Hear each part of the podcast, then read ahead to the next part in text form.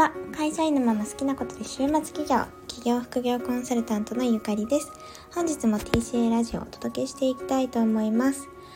今日は高額商品を売るっていうことについてお話ししたいなというふうに思います。高額商品って何だろうって思う方もいらっしゃるかなと思うんですけど結構ねあの人によって定義が分かれるところなんですけど例えば10万円以上とかまたは30万円以上とかそういった商品のことを指すことが多いんですね。で起業したりまたは副業で週末起業したりする方の中にはやっぱり売り上げをこう安定させていくために収入を安定させるために高額な商品を売っていきたいなっていうふうにご相談にいらっしゃる方も多くいらっしゃいます。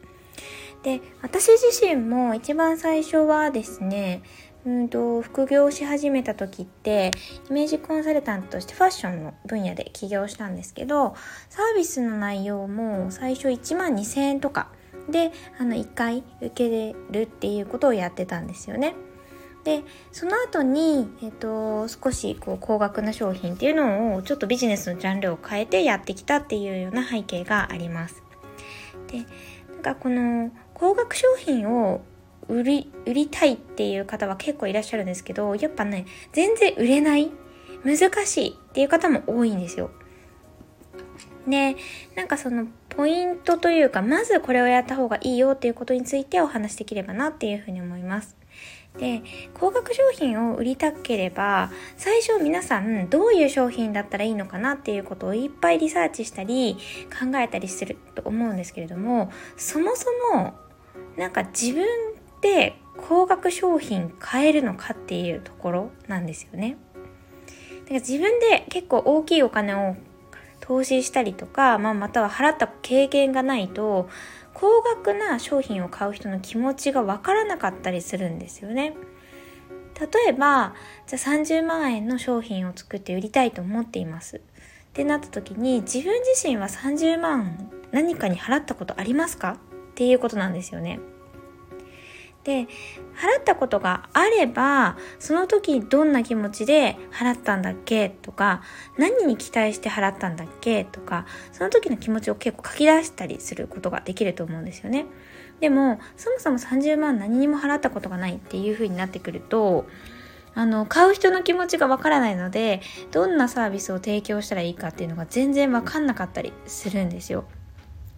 で実は私はですねあの、イメージコンサルタントの時に1万2000円とかでサービスを提供していて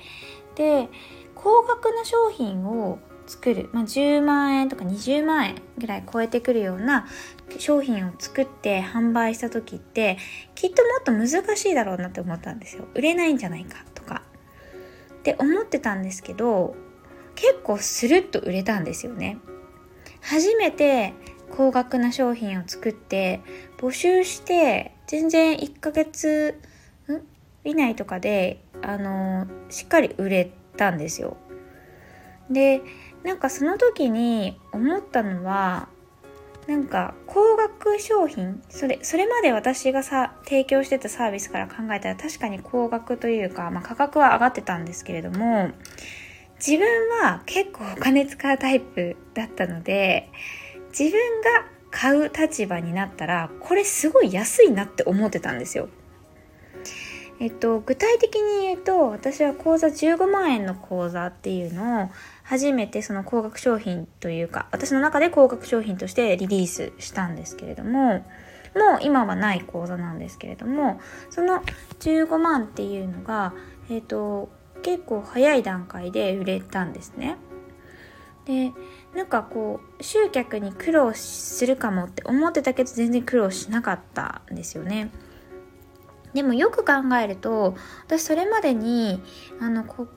そういった学びに対して15万円以上のお金を払ってたんですよ。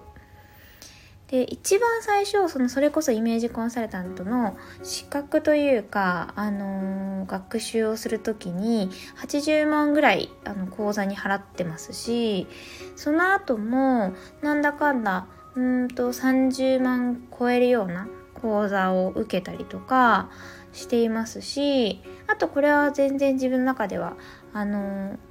ちょっとしたうん楽しみ。趣味レベルで受けた講座とかで8万円とかありますしなのでその15万円っていうことを払うことに対して自分が全く躊躇がなかったんですね。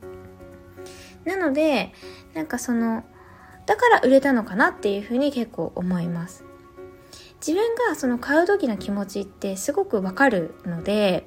どんな不安があるのかとかどんなサービスだったらその例えば15万円払ってもいいと思うのかとかそういったところがすごくなんか自分の中には腑に落ちてたんだろうなっていうふうに思います。